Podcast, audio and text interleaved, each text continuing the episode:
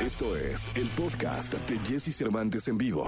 Y para mí es un honor tener a una de las figuras más importantes que tiene la, la, la música en nuestra lengua, en, en, español. Recién lo veía en el documental de Juanes y decía, caray, qué grande, cómo ha iluminado musicalmente nuestra vida en México y en todo el continente, en todo el mundo de habla hispana. Fito Páez, ¿cómo estás? Bueno, aquí en casa, eh, manteniendo un poco eh, el cuidado, saliendo poco, está muy explotada la pandemia aquí en la ciudad de Buenos Aires, entonces eh, tomando los recaudos del caso, ¿no? Oye, Fito, yo, yo siempre he sido como muy consciente que a, que a ustedes los artistas, esos seres tan emocionales, tan sensibles, les, de, les llegó diferente esto de, de, de, de, parar, porque meterte, cuando la imaginación, la poesía, la música, la letra viaja o puede estar por todos lados, de pronto, ¡pum!, encerrarte y crear solo ahí, ¿cambia? ¿Varía? ¿Afecta? A ver, eh, depende cómo lo, cómo lo mires. Digamos, en mi caso, especialísimo, te diría, eh, posiblemente tenga dos aspectos mi vida artística. Uno sería el de los escenarios, el explosivo, el mundo de tablas, se dice. Y el otro es el de la intimidad, que es donde uno compone, el del silencio, donde uno escribe, donde uno trabaja. Eh, son muchas horas de, de, contemplación, de acción, pero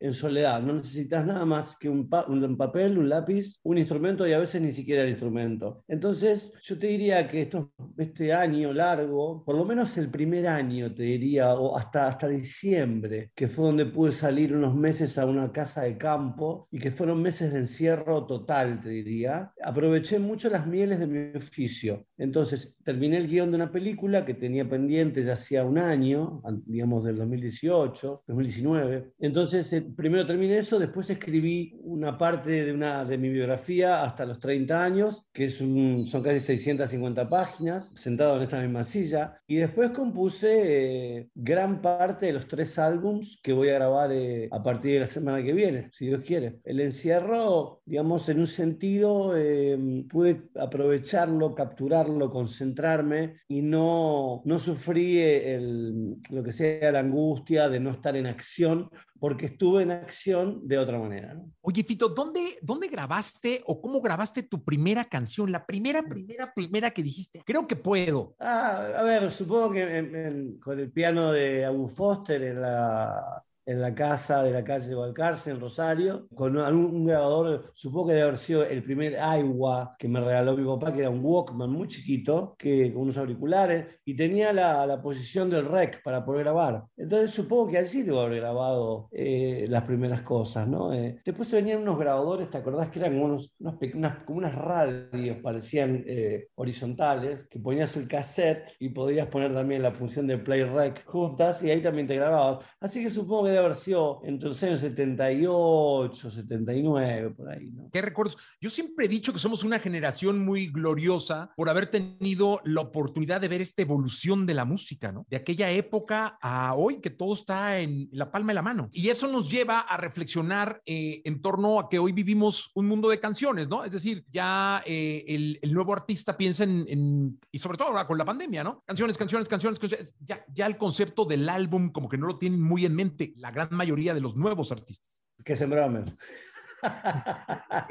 se van a perder el placer de desarrollar una obra, quiero decir. Yo creo que las canciones eh, siempre necesitan habitar, como es como las personas, necesitan estar en comunicación con otras canciones para, para tener resonancias, para, tener, eh, para ser puestas en un contexto, para que vivan con, con otras y que esa totalidad eh, sea el marco en el cual viven y respiran, ¿no? Porque si no le estás exigiendo a cada canción que, que cuente algo muy específico, específico o que cuente el mundo o que cuente el cosmos. Entonces es, es, muy difícil. Sería para mí este tipo de, generación de, de, proyectos artísticos eh, la dejan muy sola la canción, la abandonan a un universo muy...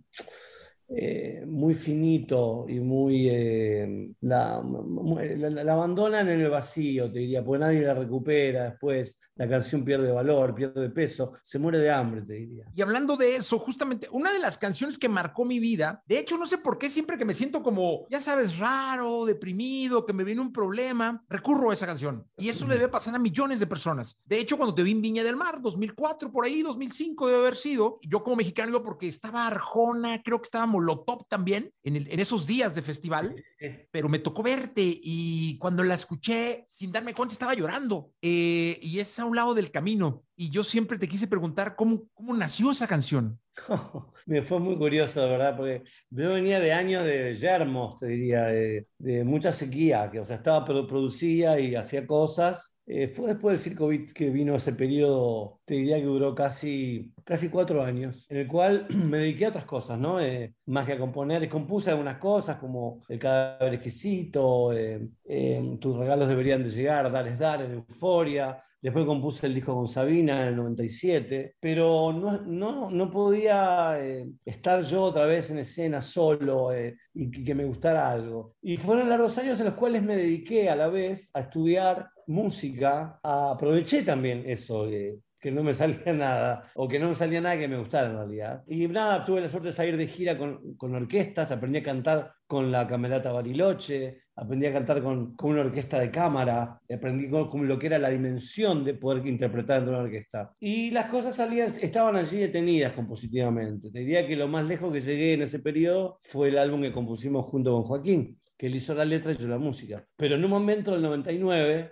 eh, después de tanto silencio, apareció como un chorro, tenía como, casi como si me hubieran dictado cada palabra eh, al lado del camino. Eh, imparable, era un, era un borbotón, era un, chorro de leche caliente expandido hacia afuera, ¿no? con una fuerza, y me produjo una emoción muy impactante y no tuve más que terminar de escribir aquellos versos y sentarme al piano y ponerle la música de una. O sea que todo ese proceso de escritura y composición habrá demorado una jornada como mucho. Vos sabés que me pasó algo muy curioso con esa canción. Muchos años más tarde, eh, ahora estoy intentando recuperar ese material. Un profesor nicaragüense de filosofía eh, y literatura me envía un texto de Rubén Darío que tenía exactamente la misma métrica al lado del camino. Eh, y me dice, mira, probá ponerle música a este texto y probá la música al lado del camino, la melodía, y vas a ver que entra perfecto.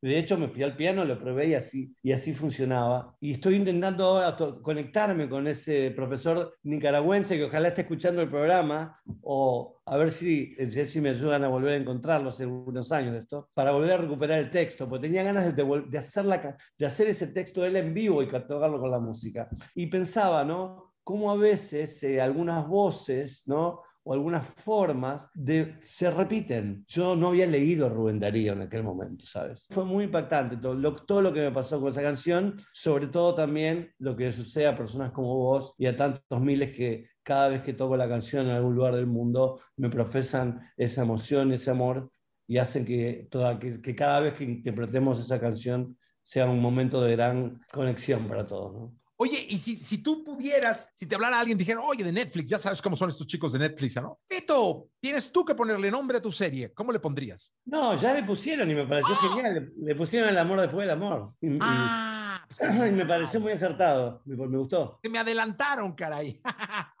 Lo tenías pensado. Es que sí, es como una canción que decididamente marcó una generación y a, y a, ti, ¿no? Sí, son esas frases a la vez que, te repito, como hablamos antes, de las cuales no tenés dominio y, y conllevan muchos significados, ¿viste? Fuertísimos. Sí, yo siempre, eh, cuando la empezaba a escuchar, yo decía, ¿qué, qué carajos habrá después del amor? Eh, y yo, decía, no, mis padres, Dios, este, y, y, era una como confrontación de, de, de llegar a esa conclusión eh, que me imagino muchos han tenido. Sí, también está la idea de la muerte, ¿no? El amor, la vida después de la muerte, también está implícita en el, el texto. Entonces, creo que es una frase que está en muchas eh, religiones. Entonces, es una frase que tiene mucho poder y ha, traspasado eh, el tiempo, porque tiene ese poder que también eran, son cosas que ya habían sido dichas. No me preguntes por qué le puse así al disco, no lo sé. Oye, eh, cuéntame, eh, ¿vas a tener un show en streaming el 18 de junio, Fito? Eh, se supone que sí, porque acaba ahora de haber unas restricciones aquí, hay que ver si podemos salir de viaje, dónde vamos a estar en ese momento, o sea, todo va a depender de estas coyunturas que son muy inmediatas, ¿no? Pero sí, se supone que el 18 voy a estar haciendo un concierto de una hora para México. Ah, va a estar increíble. Y es que qué difícil es planear hoy en día, ¿no? Imposible, porque estábamos a punto de poder viajar ahora y eh, posiblemente hoy o mañana estén cerrando las fronteras. Así que vamos a ver en qué términos se cierra el país o no. Sí, totalmente de acuerdo. Fito, un placer eh, hablar contigo, aprender de ti, eh, como hemos aprendido con, con, la música, con los conciertos que te hemos visto. gracias de verdad por esta charla. Gracias a ti, Jessy, muy amable por tu tiempo también y esperemos que estos tiempos no se, nos dejen alguna enseñanza y que aprendamos a querernos mejor entre todos. Oye, mándale un saludo a. México? México, México es mi casa, es mi, es mi familia, o sea, mi vida no, está incompleta sin México, porque en México me enamoré, en México me emborraché, en México me caí, me levanté, hice conciertos, hice amigos, tuve amantes, me desperté borracho tirado en el medio de la ruta, en fin, casi me hago en el mar, vi el mejor cine o gran parte del cine que más me gusta de mi vida, viajé por casi todo el país, leí a los autores más apasionantes, vi los murales de Orozco por casi todo México, eh, entonces, en fin, no sería nada sin México sin Agustín Lara. No sé, no me imagino la vida sin México. Los amo con toda mi alma. Gracias, Fito Páez, por, por este tiempo, por, por tu energía, porque eres un hombre de muchísima energía. Muchas gracias, Fito. Que tengas mucha salud para ti, para tu familia y que nos sigas dando música, cine, literatura y todo. Eh, ahora series, eh, toda la vida. Con todo. Un gran abrazo para ti, Jesse. Fito, querido, gracias. Chao. Escucha a Jesse Cervantes de lunes a viernes de 6 a 10 de la mañana por Exa FM.